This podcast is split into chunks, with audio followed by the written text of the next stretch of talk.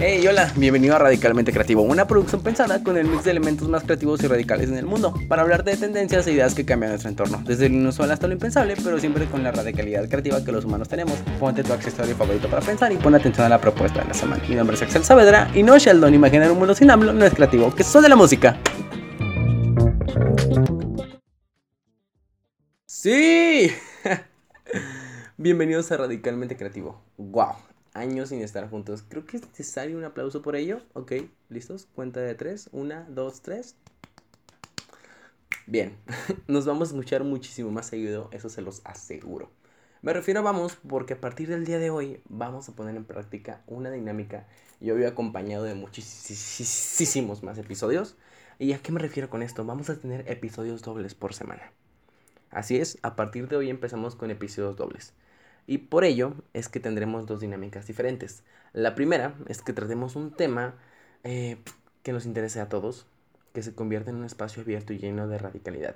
Y más que nada, algo sobre lo cual podamos aprender y podamos poner en práctica después de.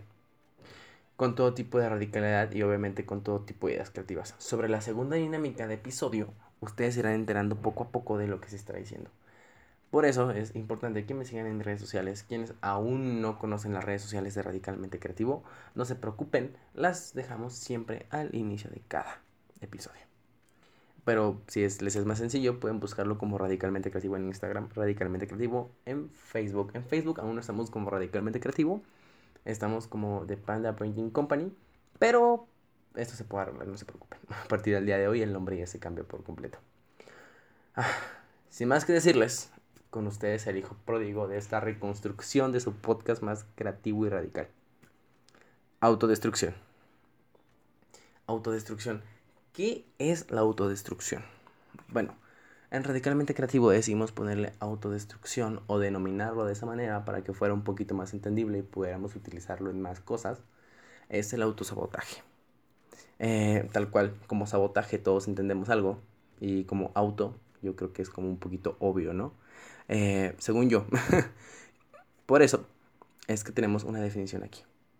El autosabotaje, o en este caso podría funcionar igual como autodestrucción, son aquellas acciones, en este caso vamos a hablar en el plan de personas, son aquellas acciones que hacen que estemos en contra de nuestros objetivos, que son actitudes completamente mera nuestras y de las cuales tenemos el conocimiento. Por ello es que decidí que el día de hoy el tema iba a ser ese la autodestrucción. ¿Cuántas veces no nos hemos autosaboteado a nosotros mismos? ¿Cuántas veces no hemos simplemente tenido conciencia de lo que hacemos y más que tener conciencia, saber las consecuencias de lo que hacemos? Y aún así lo terminamos haciendo. Ese es el autosabotaje. Sabiendo que después de lo que hagamos va a haber un arrepentimiento que nos estará persiguiendo ya sea ese mismo día, esa misma hora o tal vez toda nuestra vida. No no, no lo sé, depende bastante de lo que hagas y esa autodestrucción que genera en nosotros es que simplemente va a llegar un punto en el que reventemos porque son tantas cosas y actitudes nuestras que conocemos que al final no nos dejan nada bueno. Al final solo hacen que caigamos una, una, una, una y otra vez. Por ello es que decidí hacer este tema. Porque muchos de nosotros a lo mejor ni siquiera tenemos como consciente que nos autosaboteamos a nosotros mismos. Que a pesar de que ya vamos bien y que ya tenemos todo, eh, nos, da, nos da hacia abajo o simplemente sabemos que hay actitudes nuestras que hacen que ciertas cosas pasen y lo tenemos consciente, o sea, tenemos súper presente que en algún momento nos va a pasar eso por esas actitudes que tomamos, por esas decisiones que tomamos y al final nos termina pasando y nos terminamos lamentando. Y, y normalmente se aplica en este caso cuando son cosas positivas las cuales tenemos y nosotros mismos las convertimos en negativas sabiendo que se van a hacer negativas, entonces ahí es donde estamos autodestruyendo como personas. Ahí es donde estamos autodestruyendo ya sea futuro, en este caso nuestro presente, o si no es hasta que parte de nuestro propio pasado. Entonces, ¿cómo combatimos esto? ¿Cómo nos ayudamos con esto? ¿Cómo sacamos esto de nosotros? Primero, y la parte más importante, es reconocer que nos autosaboteamos, es reconocer que si tenemos un problema mal, que si tenemos algo malo dentro de nosotros, que nosotros mismos sabemos que es malo y que nos está causando cosas malas, lo primero es aceptar que esa parte es negativa de nosotros. Y obviamente la segunda parte sería, eh, suena súper de que psicólogo esto, pero no nada que ver. Eh, la segunda parte es el entender de dónde viene eso, como por qué simplemente nos autosabotemos a nosotros mismos sabiendo que estamos bien, o sea, no te falta nada, o sea, ¿qué necesidad tienes de ir a cagarte el palo a ti mismo, sabes? Entonces, la segunda es el entender eso, de dónde viene tanta, tanto odio a ti mismo, de dónde viene tanto resentimiento a tu misma persona que no puedes permitirte estar bien. Yo creo que un ejemplo muy claro, creo que podemos verlo, cuando, no sé si alguno de ustedes haya visto o alguno de ustedes recuerde Malcolm en el medio, en este, una historia bastante monótona que se convierte en, en cancerígeno para ambos personajes. En este caso para Lois y... Ay, se me fue el nombre del otro chavo. Eh, su hijo, el, el super Francis, el grande. Que tiene este constante círculo vicioso de auto-odio donde cuando uno de los dos está bien, tiene esa tendencia a, querer buscar un problema cuando no lo hay. En este caso se ve más presente en Francis cuando el vato está muy bien, tiene esposa, tiene carro, todo, va bien, pero el vato busca y simplemente le dice, no puedes estar feliz sin pelear con tu madre. O sea, no puedes estar feliz sin problemas, simplemente los problemas forman parte de tu estilo de vida. Yo creo que ese es un poquito el mantra de todos aquí, ¿no? Porque cuántas veces no hemos estado excelentemente bien y buscamos el chisme o buscamos cierta parte de una persona o cierta cosa para poder mantener y darle parte de sabor a nuestra vida, lo cual es completamente entendible, pero a la misma vez tienes que entender que es completamente estúpido. ¿A ti qué te importan las cosas de las demás personas? No seas chismoso. Entonces, eso es lo que pasa. Estás tan bien, estás en una zona de confort, pero llega un punto en el que dices, no estoy bien estando bien. no me gusta estar bien y es normal. Los problemas son parte socioemocionales de las personas. O sea, en todo el mundo, todo mundo, todo mundo tiene problemas y es parte y son cosas que forman el carácter de las personas. Sin embargo, el autosabotaje es cuando es un poquito más allá de cuando hay los problemas sí llegan, o sea, no es algo que puedas prevenir. En el caso del autosabotaje es algo que sí, pero tal cual los problemas siempre van a estar ahí y siempre, siempre, siempre, siempre van a estar. Cuando te causas tú solo los problemas, ahí estás mal. ahí es donde tienes que, sinceramente, darte una... como... vamos a utilizar mucho el término auto. Darte un autofeedback. Entonces, creo y yo considero, y en Radicalmente Creativo consideramos todo y hemos inventado la guía perfecta para poder superar esto. Y obviamente el podcast, como se los dije, se llama Radicalmente Creativo. Entonces vamos a dar ideas un poco radicales y creativas que puedes considerarlas excelentes o puedes considerarlas muy pendejas. Pero creo que una de ellas es que en este caso, si tú ya sabes y lo admitiste, no haría nada mal grabarte. Podrías intentar grabarte con tu teléfono, con tu laptop, con tu cámara, con tu iPad, eh, con tu iPod, si es que aún existen esas chingaderas. Eh, de hecho, sí existen, no tienes mucho que, que compre uno. Podrías intentar grabarte y decirte a ti mismo, oye, esto está mal en ti. Y es un poquito más como personal, vuelves ese momento un poquito más personal, más allá de intentar hablarlo con una persona. Ahorita vamos a hablar de eso. Pero el hablarte de ti mismo o cuando te hablas de ti mismo, no sé si de repente alguno ha tenido como esa perspectiva en la peda, cuando ya está hasta el culo y se ve a él mismo en el espejo y como que se habla a sí mismo en el espejo como si estuviera hablándole a su reflejo. Eso es lo que queremos que intentes lograr. Intentemos porque de parte de todo el equipo de Radicalmente Creativo tenemos parte de ese problema. Entonces es algo que intentamos y nos ha funcionado. En este caso me ha funcionado a mí, su host Axel. Entonces creo que puede ser algo muy bueno grabarte con tu celular y decirte a ti mismo tus verdades y las cosas donde tienes que entender como de, güey, no hay necesidad de que lo hagas, literalmente no hay necesidad, no tienes por qué, o sea, deja de ser tu peor enemigo. tienes que entender que el número uno tiene que cuidar del número uno y el número uno eres tú.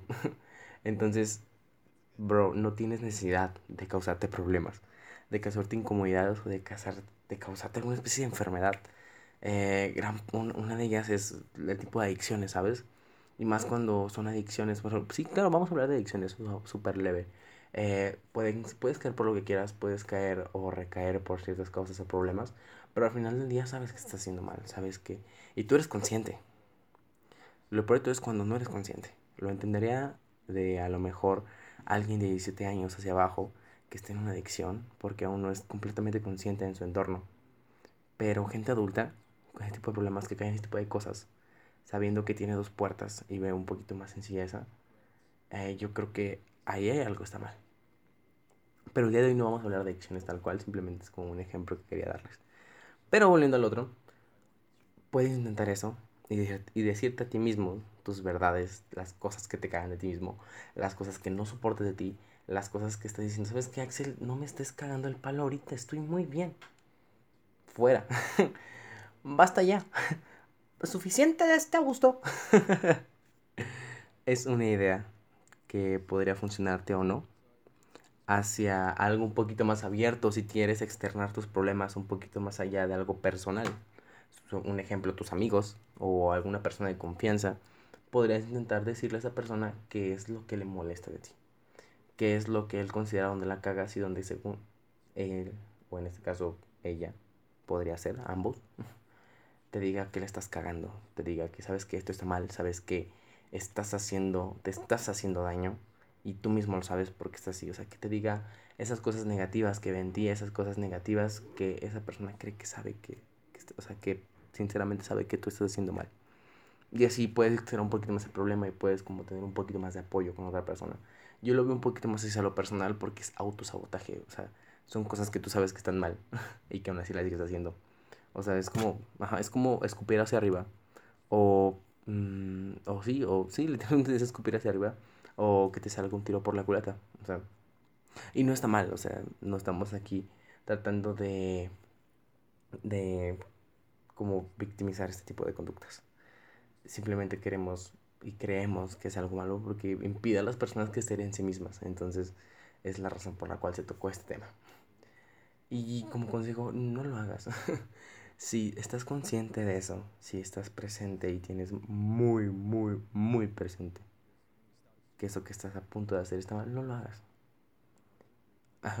Analiza, entra a tu cabeza, cachetea esa parte de ti y después de cachetearla, escúpela, no sé, despídela. Eh, yo, yo entro mucho en mi cabeza como en ese tipo de partes. Eh, con mi pareja las, las, las, hablo bastante. Que es, imagina cómo está, como de repente esa parte de que tenemos departamentos en nuestra cabeza, ¿no? Y es, es como una especie de oficina, como de empresa. Y en nuestra cabeza imaginemos a muchos chiquitos de nosotros como, como Bob Esponja, como chiquitos de nosotros, que están haciendo como diferentes partes, ¿no? Una, una puede ser como eh, la parte de administrar dinero, otra como de ideas, otra como que está estudiando, o por ejemplo cuando nos aventamos como como, mm, como cosas que se nos van el pedo, es como de, hey, ¿qué pedo con el departamento de memos? ¿No, no lo proceso qué pedo? y es como de, departamento de memos, ¿qué pedo? Y es como que nos regañamos a nosotros mismos. Igual, algo que yo hago bastante y que creo que te super podría funcionar es habla contigo mismo. Intenta hablarte a ti mismo. Literalmente van a ver como loco, obviamente. O sea, eh, no es normal como que hables solo. Pero si a ti te da igual, tienes esa, esa parte extrovertida de ti, intenta hablar solo y háblate a ti mismo así. Yo lo, yo lo hago bastante. Por ejemplo, antes de grabar este podcast, yo venía en plan como, ok, Axel, creo que se nos van de repente las palabras, hablamos entre dientes, güey, te tienes que concentrar, güey, eh, intenta hablar más fluido.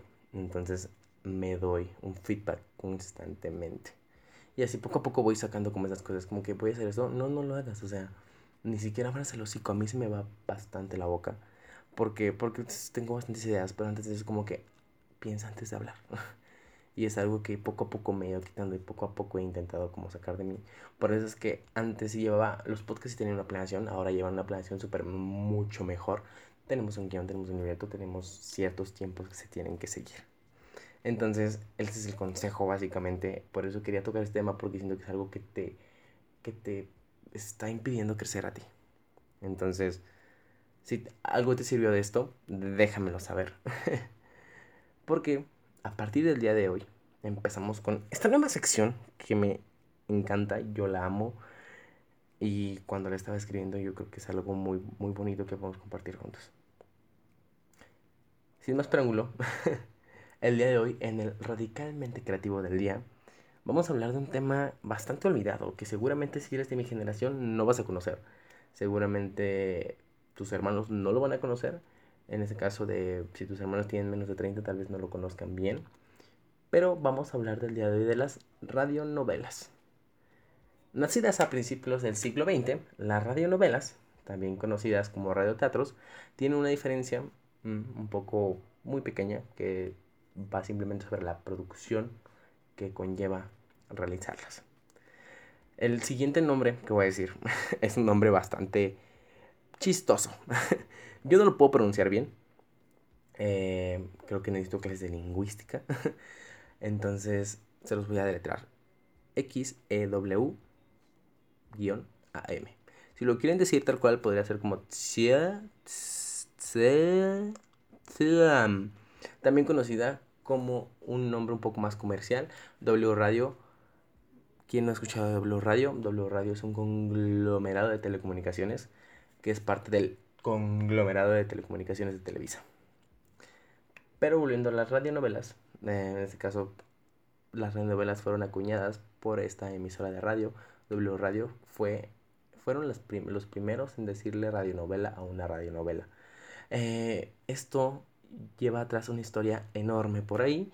De 1920 nace el hijo de la chingada más grande de la historia, conocido por algo bastante curioso. El famoso montaje de Orson Welles, La Guerra de los Mundos, adaptación de la novela de ciencia ficción La Guerra de los Mundos. Quien no haya visto esta película, la película es muy sencilla, resumida. Aliens, aliens, disparos, disparos, piu, piu, piu, piu, piu, piu, piu, muerte, disparos, piu, piu, piu, piu, se van aliens. Fácil y sencillo. tal vez la puedan conocer un poco más por Sky Movie 4, donde los aliens salen de un iPod. Eh, la Guerra de los Mundos. El libro tal cual es una magna obra maestra. Gracias, Eichi. ¿Por qué en Radicalmente Creativo decidimos ponerle a Orson el hijo de la chingada más grande de la historia? Vamos a ponerlo en contexto. Es 1920, muy, muy, muy fresco el tema de Roswell. Paréntesis, Roswell fue una especie de accidente, nunca se confirmó, fue un accidente pues, aeroespacial nunca se confirmó, se borró todo y todo entró en expedientes. Porque mucha gente tiene la creencia de que ahí, en ese accidente, hubo pues un accidente, así decirlo, extraterrestre. Se estrelló una nave y restos y todo.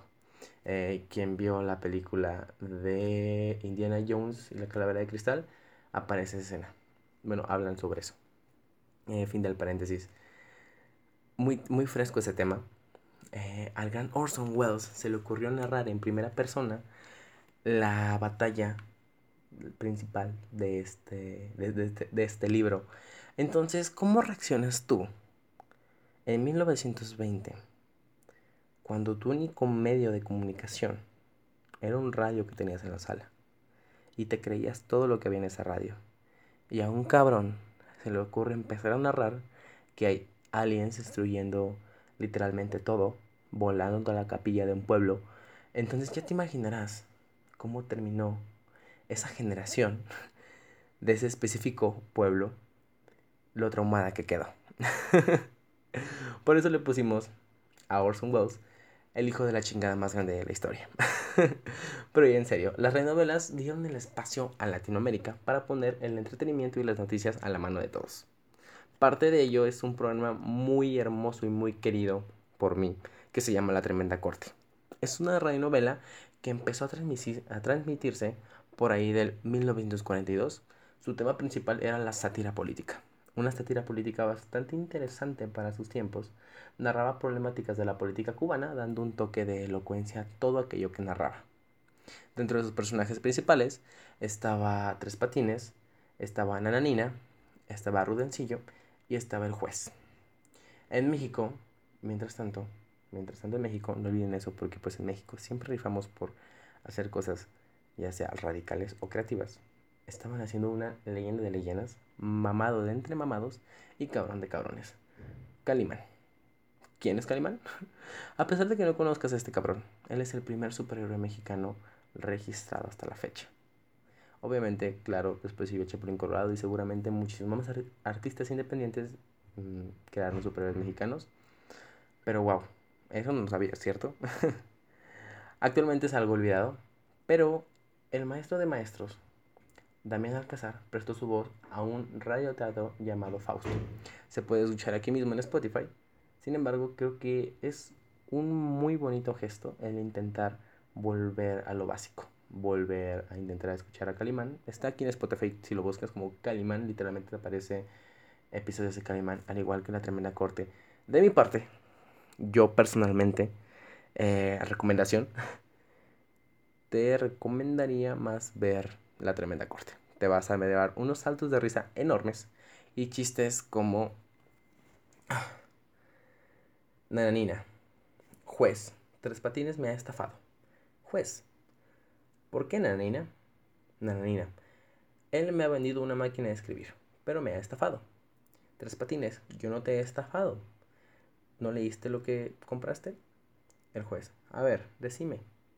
Nananina, él anunciaba una máquina de escribir y no me vendió una máquina de escribir. El juez, que le vendió una nanina. Nanina me vendió un lápiz.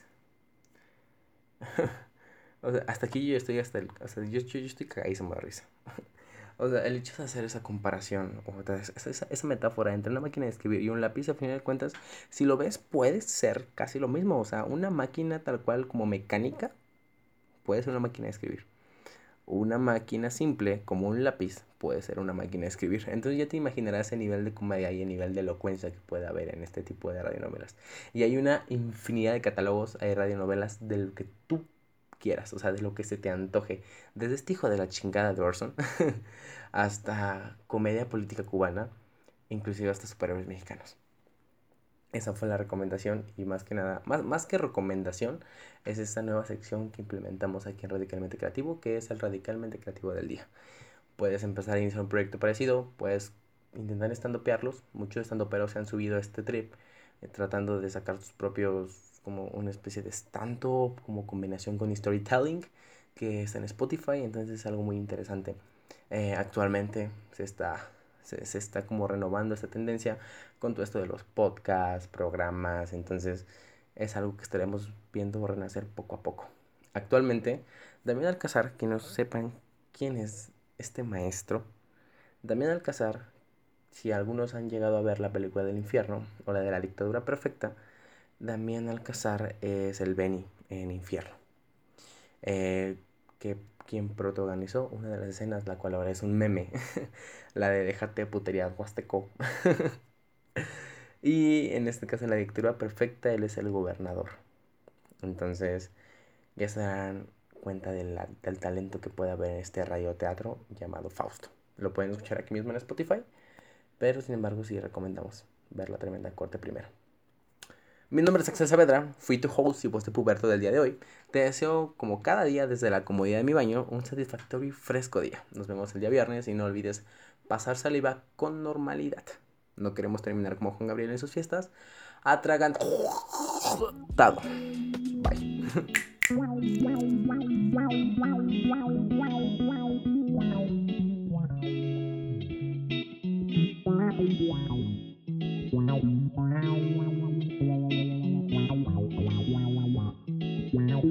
Lalalalalala.